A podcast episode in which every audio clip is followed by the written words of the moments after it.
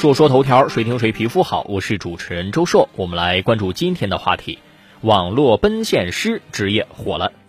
对于一些闪送外卖小哥而言，相比平时把物品送达收件用户手中的常态，有些发件人呢会备注，希望在送快餐或者送快件的时候帮忙看一下收货方的长相、身材、年龄情况，甚至当时心情如何这种奇怪的要求。有需求就有市场，除了麻烦外卖小哥。最近一段时间以来啊，网络上也开始出现了很多所谓的网络奔现师。无论电商平台还是社区论坛，你都能看见这些人的踪影。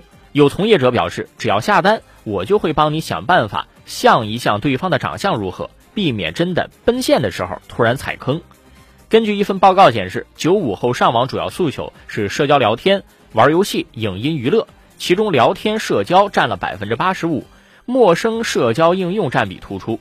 大量九五后通过陌生社交应用扩大自己的人脉圈子，甚至是网恋。于是，在网络奔现的时候，就想找人先去看看对方到底长什么样。这个年头，你们管这种偷拍、侵犯并出卖客户隐私的外卖送餐员叫做网络奔现师吗？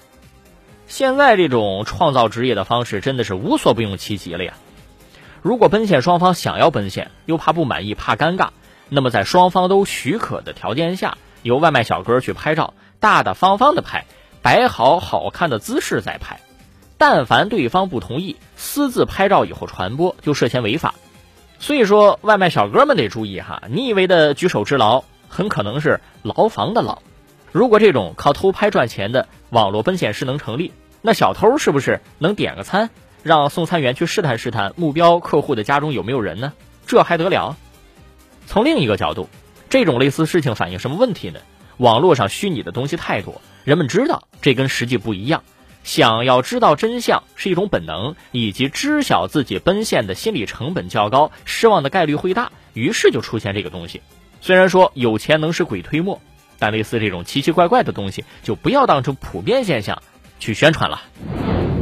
下个事儿，小学生推翻标准答案，敢于质疑是好品质。利用一把小学生常用的三角尺，能画出一百六十五度的角吗？最近，四川成都天府新区有两名四年级学生成功推翻了官方用书上的标准答案，给新世纪小学教材北师大版编写组发去了邮件，并收到了编写组的回信。回信当中，教材编写组肯定了两名学生敢于质疑的探究精神和严谨态度，同时表示在教材修订时会采纳他们的建议。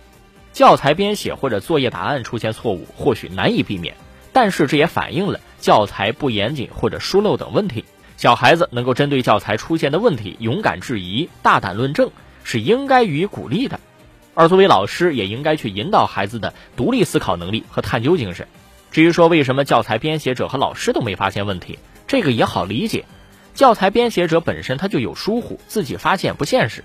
老师呢可能会存在盲目相信或者没有深入思考的问题，而小学生没有墨守成规的观念，也没有那种前怕狼后怕虎的顾虑，真诚不做作是他们最优良的品质。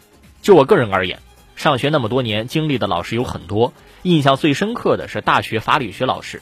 他说：“你们学法律也好，作为人去独立思考也好，最重要的就是遇到事情先不要全盘接受，任何事情都要想一想，真的是这样吗？”